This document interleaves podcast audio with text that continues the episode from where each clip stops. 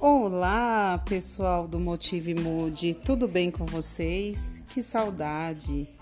Estamos chegando aí à nossa aula de número 62 e o tema de hoje é maravilhoso: Fortaleça a sua fé. Vamos entender o que é a fé? Confiança absoluta em alguém ou em algo, crédito.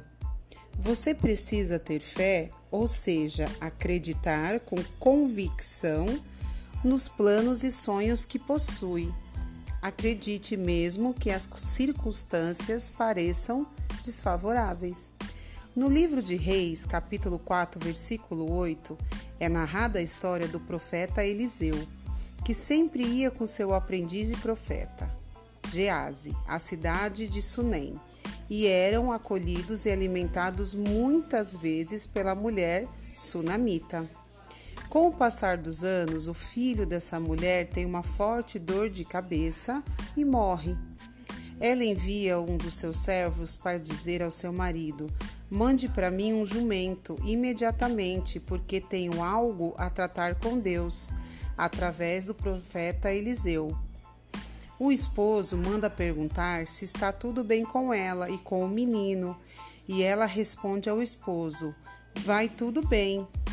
De longe, Eliseu vê a mulher se aproximando e diz a Gease: Vá se encontrar com ela e pergunte se vai tudo bem com ela, com seu marido, com seu filho. E ela responde: Vai tudo bem. E só aos pés de Elias, Eliseu, pede ajuda para salvar o seu filho.